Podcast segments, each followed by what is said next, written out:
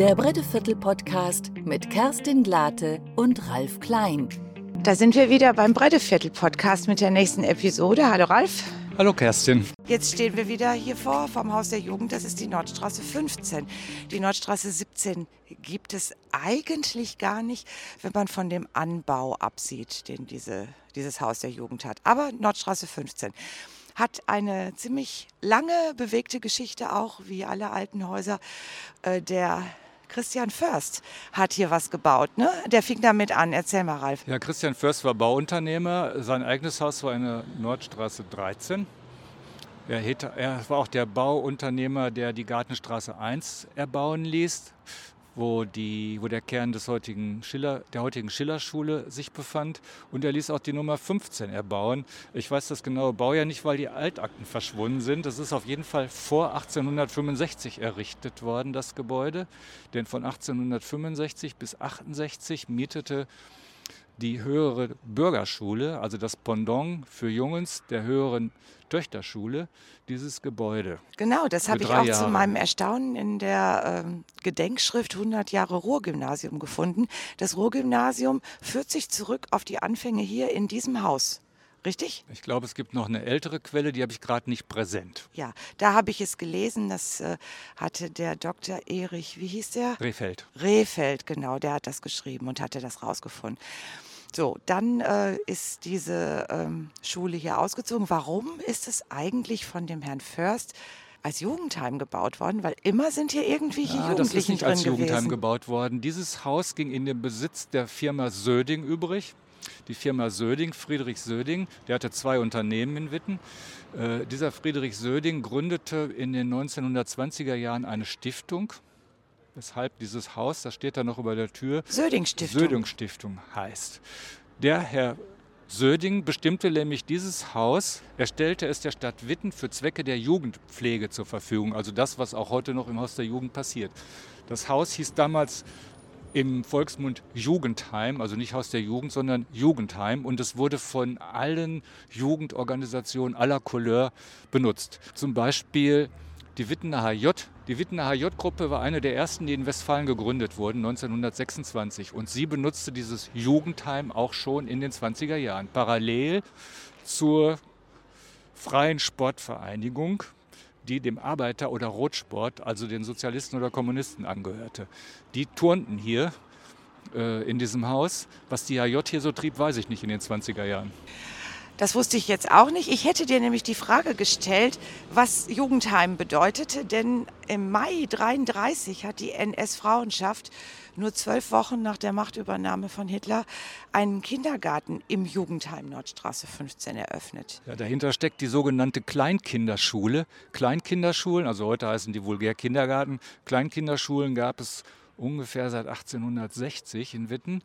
Äh, die damaligen Stadtverantwortlichen hatten erkannt, dass es ein Problem für die arbeitenden Frauen war, die Kinder versorgt zu wissen. Und deswegen wurde eine Kleinkinderschule errichtet, nicht hier, an anderer Stelle in der Stadt.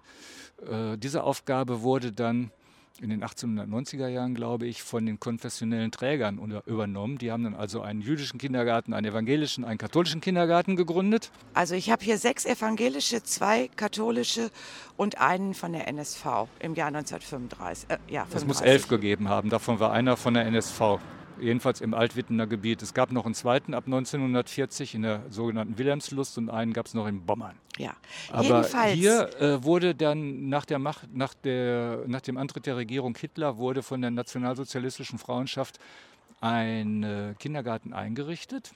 Äh, ich darf mal zitieren, was bei der Einweihung gesagt wurde. Dann bekommt man eine klare Vorstellung davon, worum es ging. Ab 1933, das war das erste, wurde das Haus umbenannt. Es hieß dann Jungvolkheim. Jungvolk, das waren die Jungen und Mädchen, Nazi-Jungen und Mädchen, die noch keine 18 waren. Das waren also HJ und BDM. BDM heißt Bund Deutscher Mädel. Das ist einer der Gründe, warum ich finde, dass man das Wort Mädel auch nicht spaßhaft nutzen sollte, wie bei dem schönen Wort Mädelsabend oder sonst irgendwelche Mädelkonstruktionen. Das ist ein typischer Nazi-Begriff. Als der Kindergarten hier am 15. Mai 1933 eröffnet wurde, sagte die Leiterin dieses Kindergartens, Äh, sie versicherte, die Kinder würden hier in Zitat wahrhaft nationalsozialistischem Geist erzogen. Man werde sie zu gesunden und starken Gliedern des Volkes machen. Genau, und in der Pressemitteilung des Jugendamtes des Vorsitzenden stand dann, die den Garten besuchenden Kinder werden im nationalsozialistischen Sinne betreut und erzogen. Die äh, Leiterin war übrigens Fräulein Ilse Schlüter. Nein. Die nicht? Äh, die Leiterin der NS-Frauenschaft, das hat, ist ein bisschen kompliziert. Zwei Jahre lang gehörte der Kindergarten der NS-Frauenschaft. Und 35, Ostern 35 übernahm die nationalsozialistische Volkswohlfahrt diesen Kindergarten und deren Leiterin war die Tante Ilse. Die Leiterin der NSV war die Frau Pfeiffer. Okay. Und die hielt auch die Rede bei der Eröffnung 1933. Viel interessanter, wenn ich das noch anfügen darf, war, was der Pressereferent der Wittener NSDAP sagte, der Parteigenosse Wilhelm Utermann oder kurz Utz Utermann. Der war also für die, äh, offiziell für die Presse der NSDAP verantwortlich und der sagte, Hauptaufgabe der nationalsozialistischen Regierung sei es, diese bleichen Gesichter aus Mietskasernen und Hinterhöfen wieder lachen zu lehren. Dieses kostbare Gut des Reiches steht von jetzt ab unter dem Schutz der Regierung. Das bedeutet, also abgesehen davon, dass es in Witten keine Mietskasernen gab, dass die Kinder dem Einfluss der katholischen, evangelischen und so weiter Konfession entzogen werden sollten und dem Schutz des Reiches unterstellt. Das heißt, dem Zugriff des Reiches ausgeliefert werden sollten. Damit machte er ganz klar, welchen Anspruch die Nationalsozialisten an die äh, Erziehung der kleinen Kinder richteten. Dem Kindergarten war nicht viel Erfolg vergönnt? Ja, der war auch nicht gut organisiert. Ich kann das ja mal eben sagen. Im Juni 33, also einen Monat nach Eröffnung, gab es schon 41 nicht schulpflichtige Kinder, die sich hier aufgehalten haben. Es gab zwei Räume im Erdgeschoss mit Zentralheizung. Der eine war ein Aufenthaltsraum mit Holzfußboden und das andere war eine Garderobe und Waschraum mit Steinfußboden plus die Glasveranda da draußen. Und was die ähm, äh, Betreuerinnen da gemacht haben, war, die hatten nur 28 Handtücher, nur ein Klo und nur 10 Waschschüsseln. Das heißt, die Kinder mussten dann immer in Grüppchen sich waschen gehen. Das Wasser wurde in Kannen reingetragen und das Schmutzwasser dann in Eimer geschüttet und entfernt. Und äh, ich habe hier gelesen, Fräulein Ilse Schlüter, also die Tante Ilse, hat sich darüber sehr beschwert, was ja nicht dazu einer Verbesserung führte, sondern die, Regierungs, äh, äh die Regierungskanzlei Arnsberg hat gesagt, ihr seid ja sowieso viel zu viele, hier dürfen dürfen nur 25 Kinder sein. Und äh, daraufhin hatte die Tante Ilse, also die Ilse Schlüter, die Idee, dass man ja die sogenannte Funkenbergsche Wohnung räumen könnte. Da wohnte nämlich der Hausmeister nach oben drin äh, damit äh, mehr Kinder untergebracht werden können. Ihr ist da nicht sehr viel Unterstützung zugekommen. Also insgesamt hat sie sich eigentlich pausenlos beschwert und äh, die äh, Helene Pfeiffer, von der du da gerade besprochen hast, äh, hat äh, versucht, auch Räume von der Hitlerjugend noch dazu zu kriegen. Ist ihr auch nicht gelungen, weil die Hitlerjugend wichtiger war als die kleinen Kinder. Also so ganz so Bock hatten die nicht darauf, die kleinen Kinder zu fördern, oder? Ich denke, das waren eher innerstrukturelle Auseinandersetzungen zwischen den verschiedenen Institutionen der NSDAP. Die NS-Frauenschaft, die den Kindergarten ja 33 hier gründete, war keine besonders einflussreiche Einrichtung. Waren ja, nur, waren ja nur Frauen. In, ja, keine besonders einflussreiche Organisation innerhalb der NSDAP. Äh, es wundert, hat mich gewundert, dass der Utz Utermann hier aufgetreten ist. Äh, übrigens wurde Utz Utermann später ein wichtiger Nazi äh, in der Propaganda. Der war Chef der reichsweit verteilten Zeitung der HJ mit dem schönen Titel Junge Welt. Und er heiratete eine Gräfin zu Faber-Castell und zur Hochzeit 1938 schenkte der Führer Adolf Hitler persönlich diesem jungen Brautpaar einen der seltenen Kühlschränke. Uttermann setzte seine Karriere im Nazi-Propagandaapparat bruchlos fort und ebenso bruchlos äh, ging er dann zum ZDF nach dem Zweiten Weltkrieg, also ins deutsche Fernsehen. Später war er beim ZDF, hat jede Menge Tier- und Heimatfilme für ihn gemacht, für das ZDF gemacht. War sehr beliebt und war auch der Ghostwriter von Erich von Däniken, Däniken der ja in den 60er Jahren mit seinen Wüsten äh, Fantasiegeschichten über Außerirdische, die in Peru gelandet sind und so weiter bekannt Alles wurde.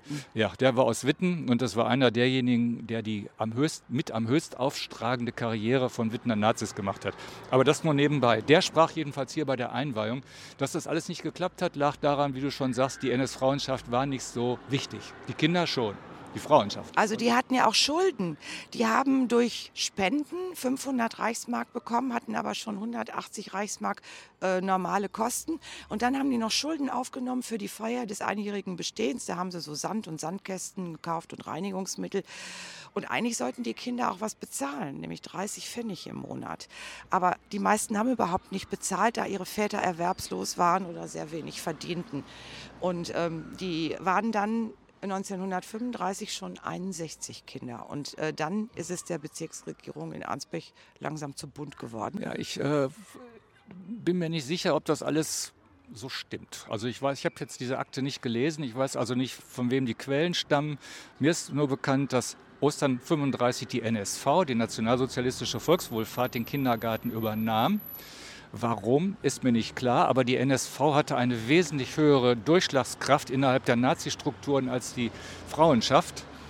Äh, was mich wundert, ist, dass eine Kindergärtnerin aus der NS-Frauenschaft als Leiterin bei der NSV dann wurde für den Kindergarten, diese Tante Ilse Schlüter und dass in der Zeitung offensiv dafür geworben wurde, Leute, schickt eure Kinder in den Kindergarten. Die Eltern wurden aufgerufen, also Tante Ilse rief die Kinder auf, in der Zeitung ihre Kinder anzumelden. Der, Kinder, der NSV-Kindergarten bietet die Gewähr, die Kinder auf nationalsozialistischen Grundlage in christlichem Geiste zu erziehen. Außerdem seien die Kinder auf dem Weg zum und vom Kindergarten und im Kindergarten selber versichert. Ich habe gedacht, das sind die Knackpunkte, warum vorher nicht so viele Kinder da waren. Sie waren nicht versichert und es fehlte der christliche Einfluss. Und, deswegen, und wenn man in der Zeitung öffentlich dafür wirbt, meldet eure Kinder an, heißt das nicht, dass er überfüllt ist. Wie dem auch sei, er hat funktioniert, denn 1937 wurde dieser Anbau dort errichtet. Ja, 1935 waren es dann auch schon 61 Kinder, aber 1937 waren die nach meinen Aufzeichnungen gar nicht mehr da.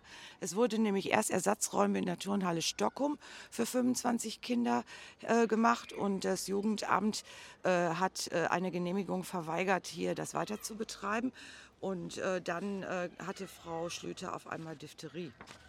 Und äh, das äh, hat dann dazu geführt, dass eine Genehmigung für einen Kindergarten in Wittenrüdinghausen unter der Leitung von Fräulein Limberg eingeführt wurde. Im Juni 1941 kam dann noch die ähm, äh, die Schneerschule dazu. Das war eigentlich eine, ein Erntekindergarten und der äh, wurde dann zur Dauereinrichtung gemacht. Und ab 41 war dann hier nichts mehr mit Kindergarten. Also ist dann vorbei. Akte aus, Akte zu. Ja, das muss nicht unbedingt was heißen. Da muss man eben mal quellenkritisch rangehen. Ich weiß es jetzt nicht, müsste man nachforschen. Also wie gesagt, 37 wurde extra noch ein Anbau für den Kindergarten errichtet. Keine Ahnung, was da genau los war. 41, was war denn da? Kann sein, dass der Krieg da immer wichtiger wurde, aber die Kinder mussten natürlich trotzdem irgendwie versorgt werden. Ich weiß es nicht. Was die HJ angeht, also hier im Haus war der HJ-Bann 205, später 835. Die waren immer so nummeriert und als Teil der HJ der BDM untergebracht. Und zwar nicht bis 1936 waren auch die Jungen und Mädchen hier. Danach waren die in Haus Witten. Haus Witten wurde nämlich der HJ von dem Unternehmer Max Lohmann zur Verfügung gestellt, äh, damit die dort ein neues HJ-Heim einrichten konnten. Und da haben die dann ihre Flakschulungen und was weiß ich nicht alles, ihre ideologische Indoktrination, alles in Haus Witten gemacht. Das, was sie vorher hier gemacht haben. Das heißt, wir haben jetzt den Herrn Lohmann auch identifiziert? Ach, das, was heißt jetzt identifiziert? Der ist schon lange bekannt. Der hat ja nie ein Geheimnis daraus gemacht, dass er ein äh, warmherziger Unterstützer der Nationalsozialisten war. Wir müssen jetzt an dieser Stelle aber sagen, der hatte verwandtschaftlich und äh, so nichts mit unserem späteren Bürgermeister zu tun. Nein, natürlich Gar nicht. nichts. Der stammte aus der industriellen Familie Lohmann, die äh, kurz nach 1800 das Haus Witten gekauft hatte. Das Stahlwerk in Herbede, das ist noch aus dieser Familie. Hier jedenfalls blieb, obwohl die Jungen und Mädchen nicht mehr hierher kamen. Hier blieb die Verwaltung der HJ und der, des BDM. Von hier aus wurde der ganze Kram verwaltet. Und von hier aus wurde auch die sogenannte Kinderlandverschickung ab 1943 organisiert und verwaltet. Kinderlandverschickung heißt, dass die äh, schulpflichtigen Kinder mit ihren Müttern ab 1943 nach Süd- und Südwestdeutschland gebracht wurden, die nicht, wo die Gefahr, bombardiert zu werden, nicht so groß war wie hier im Ruhrgebiet, wie in Witten. Ja, da wurden teilweise die Jungs auch alleine losgeschickt, ohne Eltern. Das war aber ein Fehler. Äh, in der Regel sollten die, ganze, sollten die Mütter mit den schulpflichtigen Kindern zusammen verschickt werden. Ein Schmankerl möchte ich noch nachvollziehen, was auch bekannte Wittener Bürger und Bürgerinnen angeht.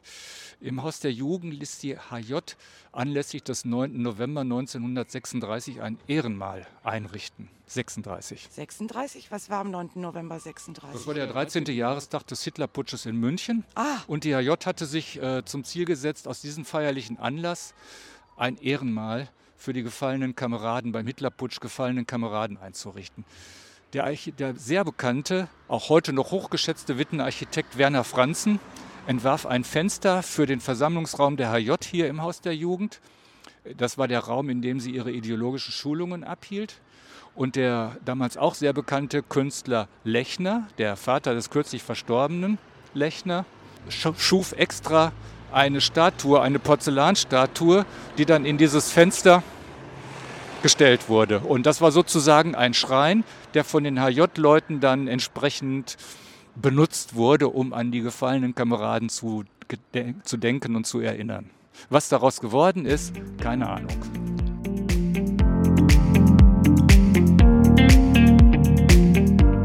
Lust auf mehr? Abonniere unseren Podcast und erfahre sofort, wenn es eine neue Folge gibt. Den Bretteviertel Podcast findest du überall, wo es Podcasts gibt. Produktion Marek Schirmer